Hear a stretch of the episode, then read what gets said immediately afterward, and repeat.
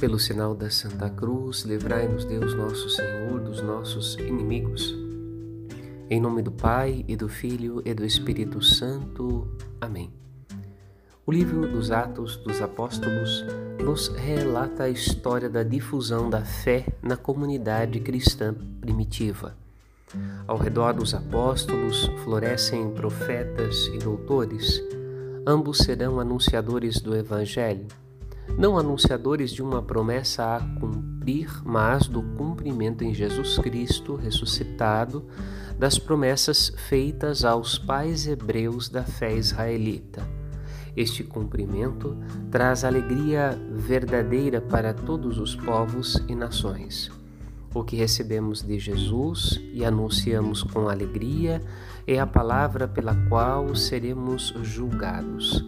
Por isso, com toda a igreja, já peçamos a Deus: põe em nossos lábios e na nossa vida tua palavra, teu mandamento, tua verdade, para continuarmos espalhando tua presença no mundo. Assim seja. Padre Rodolfo.